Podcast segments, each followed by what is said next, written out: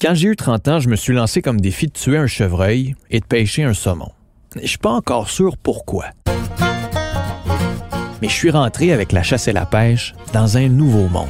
Un monde que je ne connaissais pas, mais qui rejoint des milliers de personnes au Québec. Parce que des chasseurs, des pêcheurs, il y en a pas mal.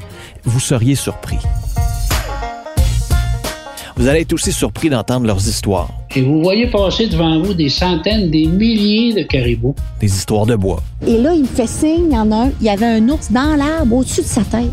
Des histoires de beauté. J'étais dans l'eau, nu comme un verre, puis la truite était à côté de moi. Des émotions pures. Oh my God, man.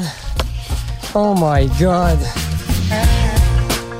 C'est ce que je vous propose d'entendre dans cette nouvelle série balado de Cube Radio.